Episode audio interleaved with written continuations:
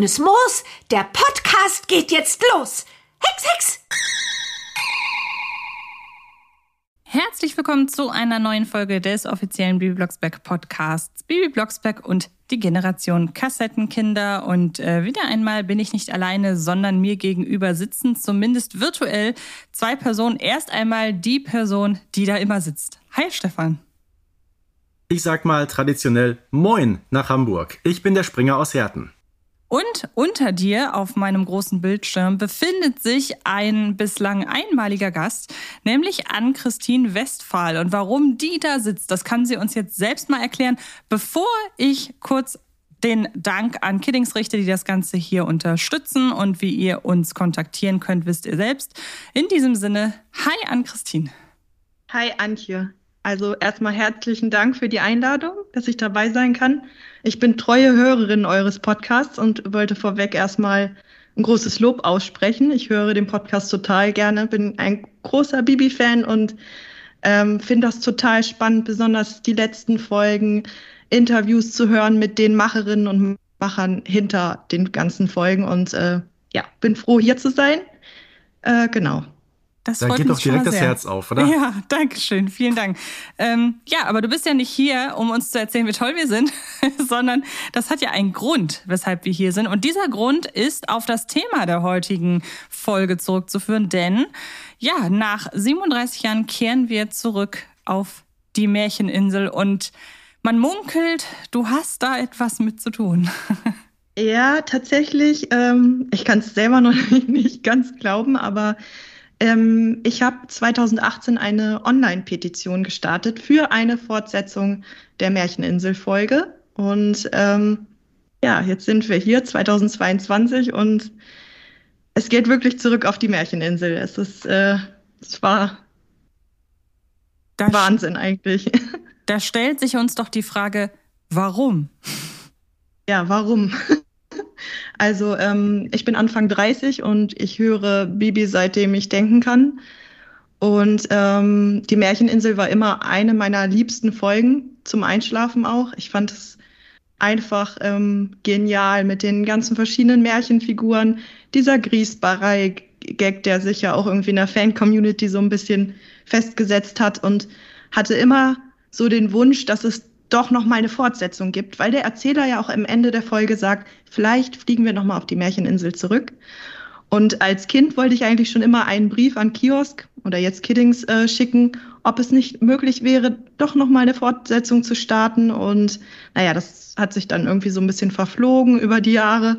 Dann gab es diese Zeit, in der man nicht gehört hat, keine Bibis mehr gehört hat. Und ähm, ja, dann war das so, dass 2017 ähm, eine meiner liebsten äh, Serien auf Netflix eingestellt wurde, nach nur zwei Staffeln mit einem unbefriedigenden Ende. Das war Sense 8 damals. Und ähm, da haben die Fans eine Petition gestartet und da hatte ich auch unterschrieben. Und es wurde dann zwar keine dritte Staffel gestartet, aber zumindest ein Film, der die ganze Serie abschließt, ähm, über zwei Stunden. Und da habe ich so gedacht, oh ja, so eine Petition kann auch in dem Bereich erfolgreich sein.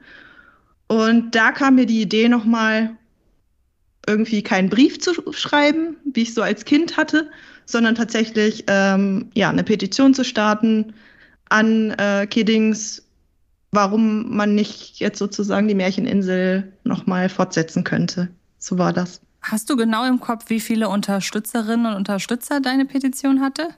Ehrlich gesagt nicht so viele. das waren ähm, 62. Aber, also. Einer davon war ich übrigens. Da möchte ich hier, so. das war auch so, dass ich ähm, den Link damals sozusagen ähm, über Facebook an den offiziellen Kanal geschickt hatte über privat über eine private Nachricht und hatte dann auch erstmal nichts weiter gehört, bestimmt ein zwei Jahre. Und äh, 2020, glaube ich, wurde die Folge dann Hörspiel des Monats auf YouTube. Und ähm, da habe ich dann meinen Petitionslink nochmal unterkommentiert auf dem Kanal. Und da wurde dann reagiert, zwei Jahre später, von Kiddix. Und äh, die meinten, ja, das ist doch eine gute Idee, sei eine gute Idee. Und ähm, dass andere Fans, also das, oder alle Fans auch ihre Ideen zu einer Fortsetzung an die Redaktion schicken könnte. So, und das war ja vor zwei Jahren und dann habe ich auch erstmal nichts weiter gehört. Und dann kam die News, es gibt eine Fortsetzung. Wie hast du davon erfahren? Was war das für ein Moment? Ich habe von Stefan darüber. also total surreal. Ich habe das erstmal nicht glauben können und dachte, es sei ein Scherz, um ehrlich zu sein. Es war ja auch, es war ja auch, muss man sagen, eine Idee auch von Anche und von mir, eben als wir wussten, dass die neue Folge herauskommt, Märcheninsel 2.0, dass wir darüber doch hier in unserem offiziellen Podcast sprechen sollen.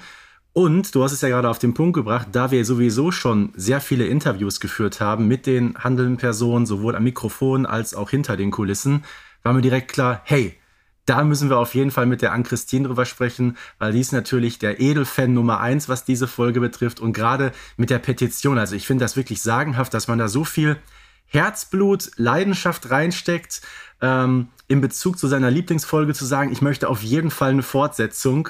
Und tatsächlich, man muss ja sagen, 37 Jahre liegen zwischen diesen beiden Folgen. Das ist ja wirklich atemberaubend. Ja, ist unfassbar, wirklich. Geht mir auch immer noch so. Also ich, ja, sprachlos, begeistert. Die Märcheninsel-Folge ist in unserem Podcast ja schon öfter mal erwähnt worden und in der Regel immer im positiven Kontext. Ich glaube, wir haben die nie als äh, Beispiel für irgendetwas, was wir nicht äh, mochten, herangezogen. Und du hast dich ja auch gerade schon sehr euphorisch äh, geäußert. Ähm, lass uns doch noch mal zusammenfassen, weshalb denn die Folge so eine Euphorie auslöst. Also ich sag ganz ehrlich, es ist jetzt nicht meine Lieblingsfolge, was habe ich hier auch im Podcast schon mehrmals gesagt, daran liegt, dass ich so monothematische Folgen einfach nicht so mag. Ich bin auch jetzt nicht der größte Fan von den Folgen, in denen Bibi irgendwo hinfliegt, sondern ich mag einfach so kleine Geschichten. Im besten Fall müssen die Blocksbergs nicht mal das Haus verlassen, sondern irgendwie im Alltag spielt sich irgendwie was ab. Aber trotzdem kann ich als äh, so aus, aus ganz objektiver Sicht sagen, das ist halt eine großartige Folge mit tollen Schau äh, mit tollen Synchronleistungen, mit einer fantastischen Idee, mit einer tollen atmosphärischen Umsetzung, mit äh, ja eine, einer schönen Botschaft auch am Ende, die so viel kann ich so viel kann ich vorweggreifen. Ähm, auch in der neuen Folge jetzt fortgeführt wird. Ähm, und ich hoffe, ich habe euch jetzt nicht vorweggegriffen, wenn ich euch jetzt frage, was macht denn für euch die Folge so besonders? Ähm, ja, also man muss dazu sagen, das war ja 1985 und so, ja, zwischen der, ja, sagen wir mal, Nummer 28 und der 32. Da haben wir ja einige Folgen, wo Bibi in sagen wir mal, abstrakte Welten reist. Einmal landet sie im Zauberdschungel, ein anderes Mal in der Ritterzeit, äh, dann im mittelalterlichen ähm, Schloss Klunkerburg und natürlich, ähm, und das ist ja das i-Tüpfelchen, die sogenannte Märcheninsel, wo ja wirklich Bezug genommen wird, ähm, ja, auch zu, zu anderen mysteriösen Figuren, die ja jedes Kind eigentlich kennt. Ich meine, na klar, jedes Kind damals kannte wohl Bibi Blocksberg, aber die Märchenfiguren, seien es Schneewittchen, Hänsel und Gretel und wie sie alle heißen, die waren vermutlich äh, noch bekannter, eben weil sie über Jahrzehnte hinweg schon, ähm, ja, je, jeder kannte, ich glaube, in jedem Kinderzimmer äh, stehen diese Märchenbücher. Aber wer weiß, vielleicht ähm, haben sich Märchen damals ja wirklich in so einer kleinen Krise befunden. Ich kann das nicht beurteilen. Ähm, aber mich hat einfach dieses, diese ganze Thematik bereist. Es geht gut los mit diesem weißen Fleck im Atlas und äh, dieser mysteriöse Flug durch den Nebel. Und man muss ja sagen, ähm, das ist ja sowas von spannend. Ich glaube, in dieser Folge haben wir mit etwas mehr als neun Minuten von allen Folgen den längsten Abschnitt, wo der Erzähler gar nicht auftaucht. Also ich müsste lügen, ich muss mir das irgendwann noch mal anhören.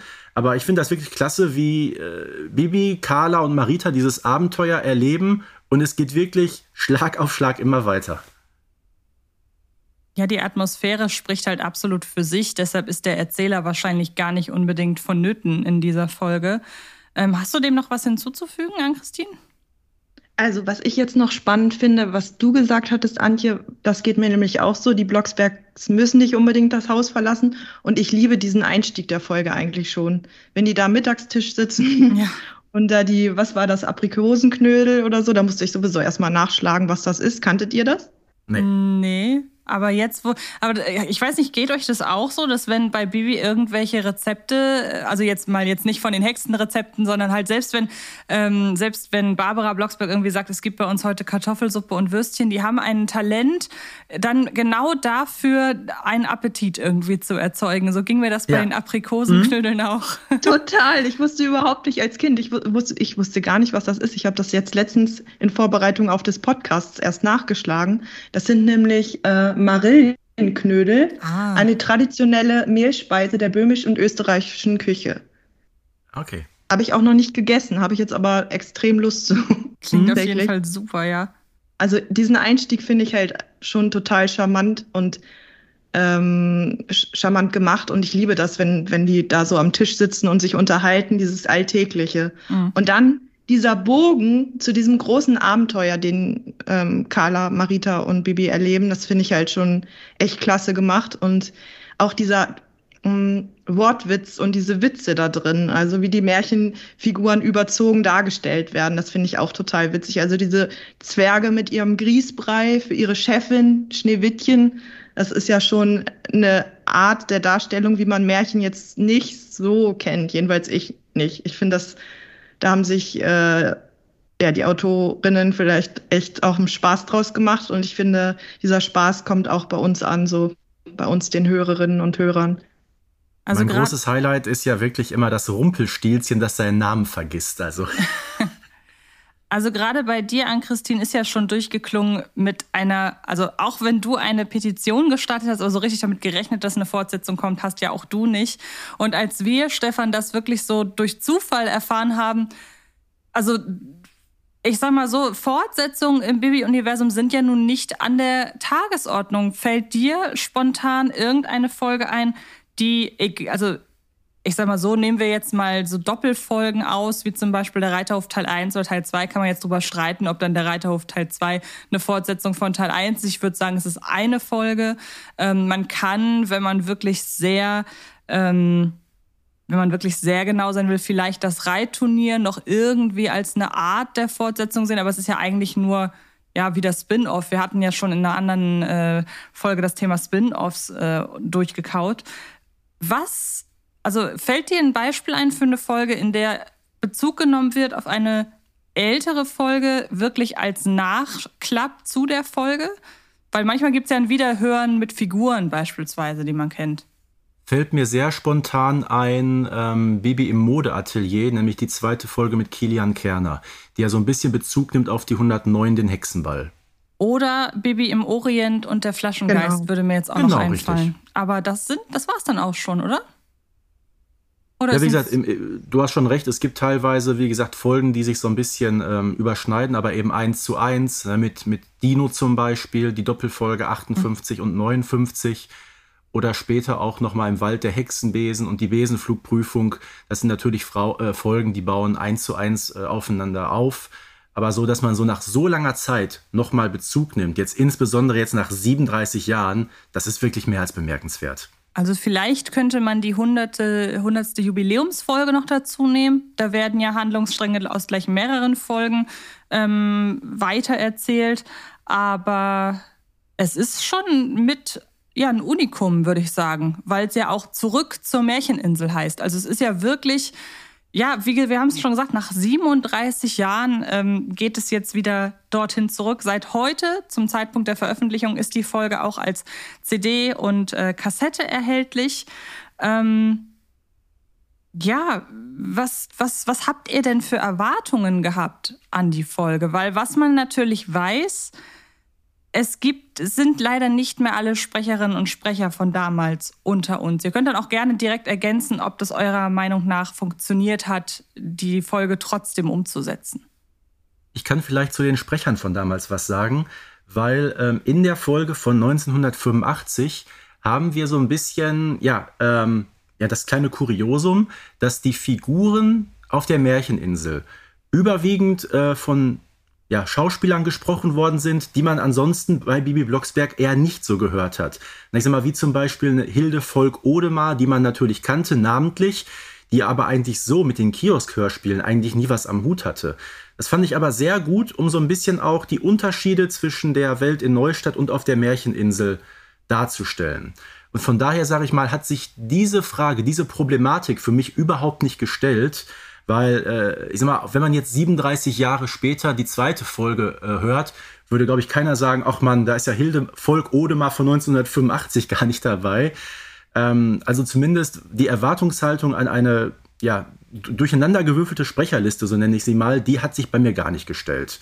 Inhaltlich klar, da weiß man, wenn so eine Folge von 1985 in der Fanszene wirklich gut ankommt, dann ist die Messlatte entsprechend hoch. Und dann ist vielleicht die einzige Befürchtung, dass der Schuss nach hinten losgeht. Aber bevor wir jetzt in die Folge einsteigen, sollte auch Ann-Christine noch sagen, was sie da erwartet hat.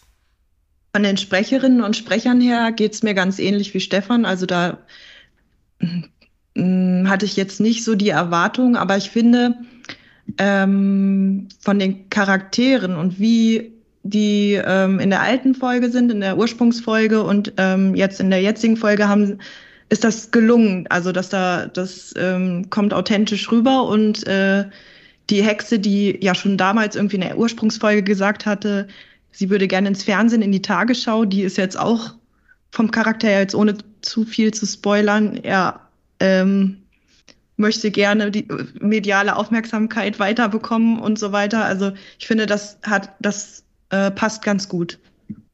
Ich fand es im Vorfeld tatsächlich wichtig, dass die Folge die Stimmung von damals reproduzieren kann, was natürlich sehr schwierig ist, weil mir fällt spontan keine Folge ein, die eine solche Atmosphäre hat wie zur Märchenin äh, wie wie auf der Märcheninsel, weil selbst Folgen, in denen Bibi woanders hinreist, egal wie magisch jetzt der Ort ist, wo sie hinreist, wie zum Beispiel in den Zauberdschungel, das, also diese Folge hat eine einmalige Stimmung. Und die muss man, finde ich, schon treffen, um halt da irgendwie anzuknüpfen an die Geschichte bisher. Und ich würde sagen, das haben sie geschafft. Und ähm, ich glaube, im Vorfeld ist so ein bisschen durchgeklungen, wir finden die Folge alle wirklich gut. Ähm, bevor ihr mir beipflichtet oder halt eben auch nicht, ähm, wer mag denn von euch mal zusammenfassen, worum es überhaupt geht? Falls irgendjemand da draußen die Folge jetzt noch nicht gehört haben sollte. Also das muss. Ah, jetzt muss ich also doch. Ja gut, ich habe gedacht, das muss eigentlich an Christine machen. Aber gut, ich erfülle dir diesen Wunsch natürlich sehr gerne. Also, kurz zusammengefasst ist es so, dass Bibi und Marita auf Kartoffelbrei fliegen und rein zufällig ähm, in der Trille eine Flaschenpost finden. Und ähm, ja, natürlich rein zufällig findet man eine Flaschenpost, ist klar. Und ähm, Inhalt ist ein, ja, ein Bettelbrief des Froschkönigs, der die beiden und Kyla Kolumna bittet, äh, wieder zurück zur Märcheninsel zu kommen. So, das machen die drei auch ähm, und stellen direkt fest, hm, irgendwas ist anders als sonst, nämlich dieser dichte Nebel ist bei weitem äh, nicht mehr so abschreckend, wie er in der ersten Folge war. Ja, und sie sind gerade auf der Märcheninsel gelandet, da merken sie schon das große Dilemma. Denn die sieben Zwerge haben alle Smartphones in der Hand und laufen da wie Smombies durch die Gegend und rennen sich gegenseitig über den Haufen. Auch die meisten anderen äh, Figuren der Märcheninsel sind komplett dem sogenannten Social Media Wahn verfallen, ähm, machen sich da als Influencer einen Namen. Die, die, die böse Hexe äh, backt Lebkuchen und stellt die Videos ins Internet und ähm, der gestiefelte Kater ist auf, vermutlich auf irgendeiner Videoplattform, sowas wie heutzutage TikTok, ein angesagter Star. Den einzigen, denen das nicht gefällt, sind der Froschkönig und Hänsel und Gretel, ähm, die sich so ein bisschen ja oldschool zurückgezogen haben äh, und dafür fast, möchte man sagen, zum Gespött dieser neuen Märcheninselfiguren werden, äh, die jetzt sogar teilweise planen, die Märcheninsel zu verlassen oder die Insel zu einem Tourismusdomizil zu machen. Und wir wissen ja bereits aus der allerersten Folge, das wäre natürlich der Worst Case für die Märcheninsel. Ähm, ja, das Ganze kann Bibi im Grunde mit der gleichen Sache lösen, wie bereits im ersten Teil dieser Folge, nämlich indem sie diesmal den Märcheninselfiguren selbst ihre eigenen Märchen vorliest, damit die mal wieder so ein bisschen zur Besinnung kommen. Das Jetzt. ist so ein bisschen der grobe Plot. Und jetzt würde man ja im ersten Moment denken, also wenn ich sage, ich, ich bin ganz ehrlich, wenn ich das so hören würde, würde ich sagen, ah, okay, ja, Kiddings Anbiederung an die Generation Smartphone und äh, Social Media und bla, weil man muss ja auch ganz klar sagen, ja, die Bibi-Folgen gehen mit der Zeit, aber also die gehen mit der Zeit, nicht die gehen mit der Zeit, die gehen mit der Zeit, heißt, dass äh, so am Rande Social Media und Smartphones auch jetzt eine Rolle spielen, aber ja überhaupt nicht so penetrant wie bei uns im echten Leben. Ähm, und deshalb war so mein erster Eindruck, ah, okay, ja, gut, ist, ist schon relativ plakativ, wenn wir mal ehrlich sind. Aber eigentlich, wenn man mal darüber nachdenkt, im Vergleich zur Originalfolge, auch da ging es ja schon um die Veränderung von Medienkonsum, nämlich von wir lesen Bücher vor hin zu, ich weiß gar nicht, was da die Alternative war. Ich glaube, Märchen fanden halt einfach nicht mehr statt. Da wird noch nicht mal mhm. gesagt, wir gucken jetzt Fernsehen, sondern da wurden einfach keine Märchen mehr vorgelesen, was ja aber wirklich auch eine Veränderung, wie gesagt, im im, im Konsumverhalten einfach darstellt von Medien. Und letzten Endes geht es ja in, äh, zurück zur Märcheninsel um nichts anderes. Und dass man da wiederum sagt, gut, wir nehmen jetzt aber Social Media und so blöd das klingt, vielleicht ja sogar mal in der realistischsten Form, wie wir sie bisher im Bibi-Universum hatten. Jetzt, so, wenn man die Folge gehört hat, ist es eigentlich sehr im Sinne und in den Gedanken, äh, ja, wie die erste Folge, die erste Märcheninsel-Folge da schon vorgegangen ist. Ich finde, also das teile ich total und ich äh, finde, das war meine Befürchtung, bevor ich ähm, die Folge gehört habe, dass der erhobene Zeigefinger sozusagen auf die bösen sozialen Medien äh, gelegt wird. Ähm, aber nach dem Hören muss ich sagen, ähm, fand ich das gar nicht so extrem. Also ähm, es zeigt die Gefahr, dass man sich da relativ schnell drin verlieren kann und ich finde ja auch die berechtigte Gefahr. Aber es wird nicht nur negativ darüber ähm, oder gibt nicht nur negative Punkte. So, so habe ich es aufgefasst nach mehrmaligem Hören. Also ähm, genau. Zumal es ja sehr plausibel auch zu den Figuren passt. Also ich ja. meine, es ist ja per se erstmal überhaupt nichts Schlechtes, wenn eine sehr talentierte Bäckerin ihre Rezepte und ihre Backkünste im Internet teilt. Nur man kann sich das ja wiederum dann auch vorstellen, wenn die gerade erst die digitale Technik erreicht hat, Natürlich sind die dann wie gebannt und natürlich hängt dann der, äh, hängen die Gesichter dann permanent über dem Display.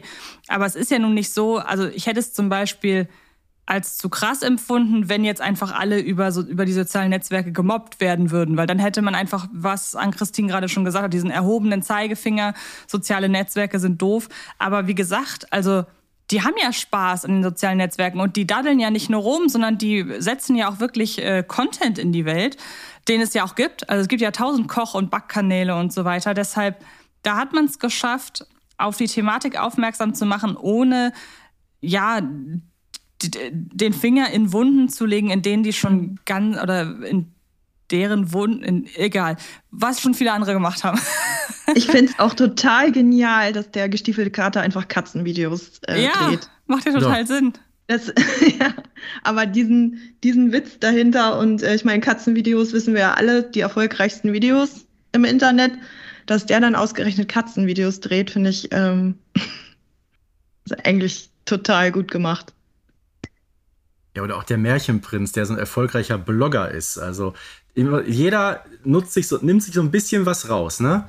Weil, wie gesagt, die, die sieben Zwerge, die gucken permanent nur aufs Handy, laufen durch die Gegend, achten gar nicht mehr, was überhaupt passiert. Der nächste ist da, sag ich mal, auf TikTok aktiv, der dritte schreibt in seinem Blog.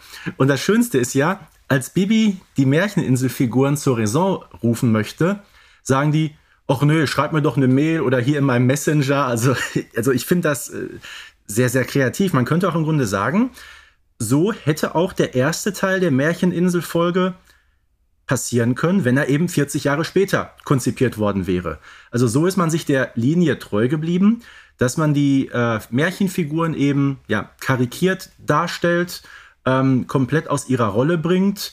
Ähm, Im Grunde ist das, man möchte fast sagen, auch vom ganzen Ablauf her, mit diesem Flug über Mungo Bungo und mit diesem Loch durch den ähm, Froschkönigtunnel, fast möchte sagen, eins zu eins eine Adaption der alten Folge.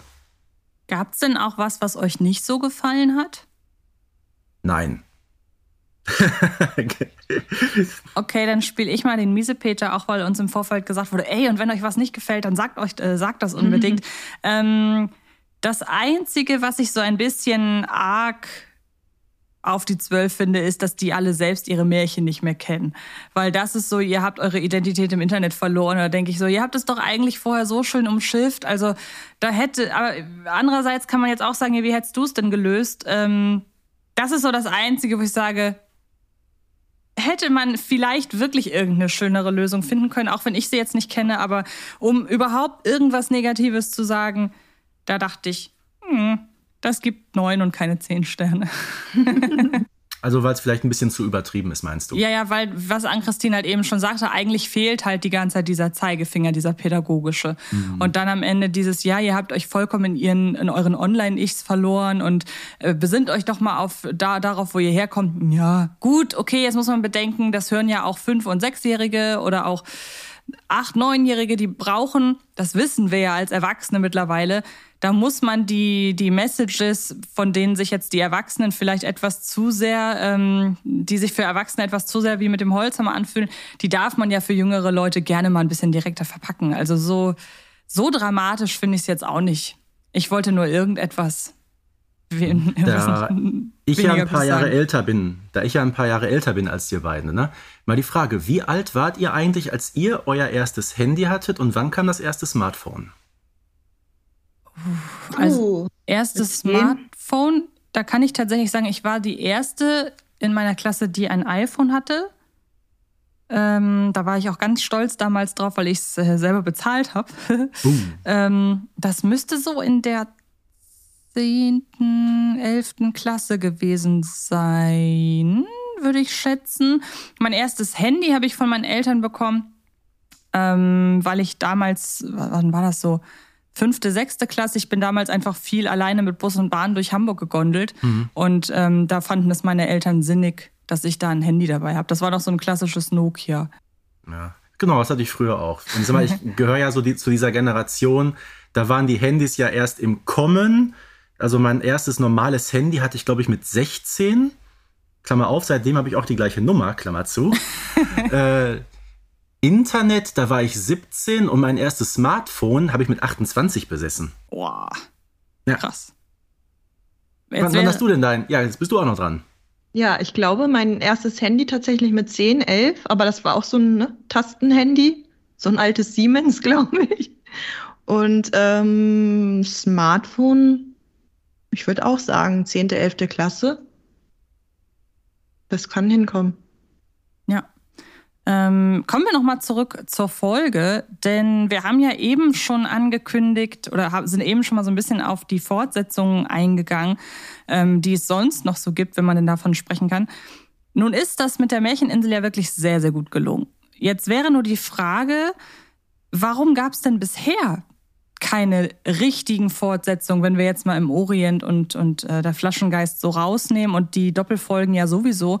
Ähm, Glaubt ihr, und, und anschließend die Frage, glaubt ihr, dass wenn die Märcheninsel-Folge, die neue, jetzt so gut ankommt, dass es da noch, welch, noch welche folgen könnten? Und, das sind sogar drei Fragen auf einmal, ich entschuldige mich direkt, ähm, zu welcher Folge würdet ihr euch denn noch eine Fortsetzung wünschen, wenn Killings jetzt auf den Geschmack kommt? Also ich könnte mir tatsächlich vorstellen, dass äh, Kiddings auf den Geschmack kommt. Und so ein bisschen ähm, ist mir noch eingefallen, ist jetzt zwar nicht Bibi Blocksberg, aber so ein bisschen hat mich das auch an die Bauernhof-Folge ähm, bei Benjamin Blümchen erinnert. Da gehst du ja auch zurück jetzt nach Stefan, sag mir wie viele Jahren. Äh, warte, von 1983 zu 2020, ja, ist auch Wahnsinn. Mhm. Ja, so, und ähm, je nachdem, ob das erfolgreich war und wenn die Märcheninsel-Fortsetzung jetzt auch erfolgreich ist, kann ich mir gut vorstellen, dass Kiddings da noch weitere Fortsetzungen plant. Zu welchen Folgen, das ist eine gute Frage. Wünschen würde ich mir tatsächlich auch eine Fortsetzung zu der Dschungelfolge. Mhm. Ist jetzt ein bisschen ähnlich, aber ich, ich liebe da auch die Atmosphäre, die da im Zauberdschungel herrscht. Das finde ich total toll. Ich meine, man merkt ja generell, du hast es ja gerade mit diesem Extrembeispiel ähm, zurück auf dem Bauernhof gebracht bei Benjamin Blümchen. Das merken wir bei Bibi Blocksberg auch. Gerade in den letzten zwei, drei Jahren, die Folgen, die da erschienen sind, da gibt's immer wieder so kleine äh, Anspielungen und Rückblicke auf Folgen der alten Schule. Wenn zum Beispiel, ich sag mal, Frau Gerber, die mit dem kleinen Laden aus Folge 24, die taucht ja in der Folge Hexen unter Verdacht viele, viele, viele Jahre, Jahrzehnte später nochmal auf. Oder die Nachbarin Frau Jenninger, die ja nur einmal erwähnt wird in der Folge aus der Ritterzeit. Die ist ja auch äh, dabei, sogar mit einer Sprecherrolle. Also man merkt schon äh, in letzter Zeit, äh, man nimmt wieder Bezug so ein bisschen zur alten Schule, vielleicht auch, weil man ja bei Kiddings in der Redaktion weiß, dass auch sehr, sehr viele Fans von früher, die heute im Erwachsenenalter sind, dass die auch die Folgen noch hören. Ich, ich mal, drei von denen äh, sind hier gerade am Mikrofon. Und so verbindet man es, glaube ich, richtig gut, ähm, ja, zwei Generationen mit den Folgen, ja, gut auszustatten, so nenne ich es mal. Ich hatte kürzlich so ein bisschen den Eindruck, dass man die Idee hatte, eine äh, Folge fortzusetzen, aber dann vielleicht nicht unbedingt die Idee hatte, eine ganze, äh, eine ganze normale Folge zu füllen, nämlich die Urlaub am See Folge, in der ja das Kurzhörspiel nach dem Abspann oder nach der Abmoderation noch folgt, in der sich die beiden wieder treffen. Und ähm, da hätte ich mir vorstellen können, vielleicht, wenn man da noch Ideen gehabt hätte, da das Abenteuer irgendwie auszuschmücken, dass man da sagt, in zehn Jahren treffen sich die beiden wieder. Ich weiß leider, du weißt bestimmt den Namen, Stefan, die Folge ist relativ neu, deshalb habe ich sie selten gehört. Äh, du kannst bestimmt mit den Namen aushelfen. Basti meinst du? Genau, genau. Ähm, weiß nicht, da hatte ich so ein bisschen den Eindruck, ah, okay, sie haben eine Idee für eine Fortsetzung, aber vielleicht trägt diese Fortsetzung keine ganze Folge. Ja, ich sag mal so, es gibt ja eh einige Figuren von damals, die von jetzt auf gleich in der Versenkung verschwunden sind. Ähm, wo wir allerdings wissen, hey, die könnte man eigentlich wiederbeleben, ohne dass man da komplett revolutionär das Skript neu machen müsste. Und sei es, dass vielleicht noch mal ein Joachim auftaucht äh, bei Boris. Okay, das ist eine andere Geschichte. da, äh, na sorry, ich musste den Namen erwähnen, weil der taucht ja glaube ich in jedem Podcast bei uns auf. äh, das ist fast obligatorisch. Aber ich glaube, genug Stoff hat man da wirklich immer. Und nach mittlerweile über 40 Jahren und äh, über 140 Folgen, finde ich, schadet es auch gar nicht, wenn man mal so ein bisschen Rückblick nimmt auf die alten Geschichten. Ähm, ich finde das gar nicht verkehrt, ganz im Gegenteil.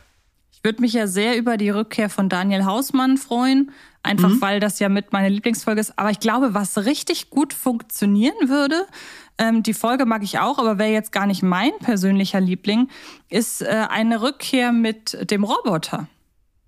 Ach, der Robbie Delta Mega X. Ja, genau, weil da könnte ich mir vorstellen, da war auch so, ich war, ich kriege den Wortlaut nicht mehr zusammen, aber es war von der, von, vom Inhalt in etwa so wie zu, zum Ende der Märcheninselfolge. Ja, vielleicht sieht man sich ja nochmal wieder. Mhm. Und ich meine, am Ende der verhexte Kalenderfolge äh, heißt es auch irgendwie, ja, vielleicht treffen sich die beiden ja nochmal. Und da könnte ich mir vorstellen, den kann man gut einfach nochmal zurückholen.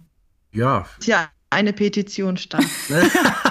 genau, gute Idee. So, so zum 25-jährigen Jubiläum. Ne? Die Folge ist ja jetzt 23 Jahre alt, also zwei Jahre noch. Und dann, äh, genau. ich sage mal, ja, dieser Robby, der erinnert mich so ein bisschen an so einen abgeschwächten C3PO. Also. Ja, mhm. stimmt. Ja. Aber äh, ich habe es ja gerade erwähnt, nochmal zurück zur Märcheninsel. Ähm, Stichwort Sprecherliste ich finde, da hat man wirklich sich mächtig ins Zeug gelegt. Also da ist wirklich alles dabei, was Rang und Namen hat und diesmal auch sehr viele bekannte Kiddings-Stimmen. Äh, ich sag mal Santiago Ziesma, Michael Pan, äh, Hannes Maurer, der, der spricht ja sowieso alles bei Kiddings, ähm, Friedel Morgenstern, Detlef Bierstedt. Also ich sag mal, besser geht's doch eigentlich gar nicht. Ja, und vor allem haben sie es halt geschafft und auf einer Qualität, wie ich es bisher ja nur äh, so zu 100 Prozent beim Graf von Falkenstein immer wieder sehe mit dem Nachfolger, dass hier halt wirklich der Übergang von den älteren zu den oder von den alten zu den neuen Sprecherinnen und Sprechern, dass der halt wirklich komplett fließend funktioniert. Also ich muss gestehen, selbst eine Carla Kolumna, die brauchte halt so ihren Anlauf. Also das war halt einfach ein krasser Übergang äh, von der äh, alten zur neuen Sprecherin. Ich habe das, wie gesagt, bisher nur beim, bei der Neubesetzung von Graf von Falkenstein gehabt, dass ich gar keine Eingewöhnungszeit brauchte, weil die so wirklich perfekt getroffen war. Und hier ja, gut, jetzt kann man sagen, ja, du hast sie auch nur einmal gehört, das war eine einmalige Besetzungssache mit der Märcheninsel. Aber da war auch keine Umgewöhnung da, sondern die waren sofort in ihrer Rolle und das sind ja teilweise sehr exzentrische Rollen, was das ja noch mal ein bisschen schwerer macht, aber da muss ich auch echt sagen, Hut ab, also perfektes Casting für die Folge. Zumal, ich sag mal, die Zwerge in den 80er Jahren wurden ja gesprochen von Dieter Kursave und Wilfried Herbst. Nee, die ja beide sowieso ein sehr, sehr ähm, auffälliges Organ hat mit dieser hohen nasalen Stimme. Hm. Und man hat es ja diesmal fast genauso gemacht. Äh, Santiago Ziesma, Michael Pan, Joachim Kaps, das sind ja alles auch äh, äh, Stimmen, die wir aus dem Zeichentrickfilm kennen. Und äh, das bietet sich doch wunderbar an, dass man die dann für die Zwerge nimmt. Das passt doch eins zu eins. Ja, ich behaupte, Santiago Ziesma hätte man wahrscheinlich damals auch schon genommen, wenn der schon, ich weiß nicht, wie lange der schon arbeitet und für die Leute da draußen, die äh, jetzt nicht sofort eine Stimme im Kopf haben, das ist unter anderem der deutsche Spongebob Schwammkopfsprecher ähm, und ich würde fast behaupten, wäre der damals schon, ich will ihm jetzt nicht unrecht tun, vielleicht war er wirklich damals schon im Geschäft, aber er wäre, er wäre auch damals schon eine naheliegende Wahl gewesen, sagen wir so. Oder als Steve Urkel kenne ich ihn auch noch. Ja, gut, stimmt. Also war er wirklich lange, ist lange schon im Geschäft. Ja, ich würde sagen, ich wollte die Folge eigentlich mit dem Fazit abschließen, ob die Märcheninsel-Folge mit, also die neue Märcheninsel-Folge mit der ersten mithalten kann. Irgendwie ist das schon sehr rausgeklungen, dass es so ist, aber ihr dürft gerne nochmal begründen, warum. Auch wenn das erneut wahrscheinlich in Lobhudelei ausarten wird. Aber warum denn eigentlich nicht? Soll sich ja gelohnt haben, dass Ann-Christine diese Petition verfasst hat. Also was ich noch erwähnen möchte, ich finde das ganz toll, ähm, dass so verschiedene Anspielungen auch auf die erste Märcheninsel-Folge äh, vorgenommen wurden. Also allein, dass die nochmal über Mungo Bungo fliegen. Ne? Die könnten ja auch, ich habe gedacht, nach dem zweiten Mal hören, die könnten ja gleich eigentlich auch gleich durch den Brunnen Vielleicht kann ich da einmal kurz einklinken. Die sind ja 1985, sagt Carla ja explizit, mit der Super Überschall Concorde geflogen. Jetzt wissen wir, das Flugzeug existiert heutzutage nicht mehr nach dieser verheerenden Katastrophe vor 20 Jahren. Äh, deshalb wird auch hier gesagt, diesmal ohne Überschallflugzeug. Hm. Also toll. Also und dann so, solche Sachen wie zwei Zahnbürsten, zwei Äpfel, ein Comicbuch und ein Kaugummi oder und Kaugummi nehmen sie wieder mit. Das ist ja auch so eine schöne Anspielung und nochmal auf die erste äh, Märcheninsel-Folge. Und ich finde, das lässt so ein, also mein Fan Fanherz hat's höher schlagen lassen, weil ich dachte so, ja, genau, damit seid ihr unterwegs gewesen mit dem weißen Fleck, mit dem Atlas, der nochmal mitgenommen wird, der Grießbrei natürlich, ähm, der Märchenprinz mit der Wimperntusche und seinem Haarspray wird auch nochmal erwähnt. Also das äh, allein, diese Ansp allein für diese Anspielung hat sich die Fortsetzung aus meiner Sicht gelohnt. Genau. Und das, was wir sowieso schon gesagt haben, ähm, diese Message dahinter, ähm, im Prinzip 35 Jahre später, ähm, anderes Mediensetting, aber auch nochmal so ein bisschen Medienkritik, ähm, fand ich auch ähm, ganz passend für die Zeit gehe ich komplett konform mit dir und äh, ich kann es nur noch mal wiederholen. Ich habe es ja gerade schon gesagt, ich finde es wirklich beeindruckend, wie man es schafft, wirklich nach so vieler Zeit, ähm, ich sag mal, ja, eine Adaption hinzubekommen, die fast eins zu eins sich an die erste Folge anschließt, ohne dass sie allerdings, und das kann ja auch passieren, nämlich die ursprüngliche Folge, die 31, so ein bisschen ins Lächerliche zieht. Weil das ist ja auch immer so eine große Herausforderung. Ich finde, diese Hürde hat man hier exzellent gemeistert. Ähm, die Story passt wirklich hundertprozentig, die Sprecherliste ist klasse. Und ja, ich kann dazu gar nicht mehr sagen. Ich muss noch überlegen, ob ich sie wirklich mit der vollen Punktzahl von 10 von 10 Springer Points bewerten würde. Ganz so weit bin ich noch nicht. Ich habe die Folge bisher zweimal gehört. Ähm, aber sie ist auf jeden Fall ein heißer Aspirant dafür. Vielleicht schafft sie es. Wäre jetzt sehr, also da werde ich auf jeden Fall die Augen offen haben. Wenn du ihr nicht 10 von 10 gibst, müssen wir nochmal uns treffen, weil dann möchte ich den hm. einen Aspekt, der nicht dazu geführt hat, oder dazu geführt hat, dass hm. es nicht so ist, äh, den möchte ich dann im Nachgang noch wissen. äh, vielleicht höchstens der einzige Punkt, dass ich die Folge nicht besser bewerten möchte als die erste, weil die hat 9 gekriegt. Aber ah. wir gucken mal. Okay, nee, das kann ich nachvollziehen, okay. Ja, wollt ihr noch irgendwas loswerden zu der Folge? Hört sie euch an. Ja. Oder falls ihr es schon gemacht habt, hört sie nochmal mit dem, ja, auch Wissen, das wir jetzt noch ein bisschen reingebracht haben, mit den äh, Verweisen auf die erste Folge. Und äh, ja, lasst uns einfach gerne wissen, oder Kiddings auch gerne wissen, wie ihr die Folge findet, denn vielleicht kommt Kiddings ja wirklich auf den Geschmack und ja, schließt an die ein oder andere Folge von früher noch eine zweite an. Ich bedanke mich ganz herzlich, insbesondere bei dir, an Christine, ähm, dass du heute ein wenig Zeit in uns investiert hast. Und vielleicht hört man sich ja noch irgendwann mal, äh, spätestens wenn du die nächste Petition startest. Dankeschön, dass ich hier sein durfte. Ja, gerne. Und äh, Stefan, wir hören uns dann bei was auch immer wir als nächstes besprechen, würde ich sagen, nicht wahr? Ja, sicher. Also besten Dank und bis bald. Bis bald. Tschüss. Baby Blocksberg und die Generation Kassettenkinder ist eine Produktion von Rocket Beans Entertainment und wird präsentiert von Kiddings.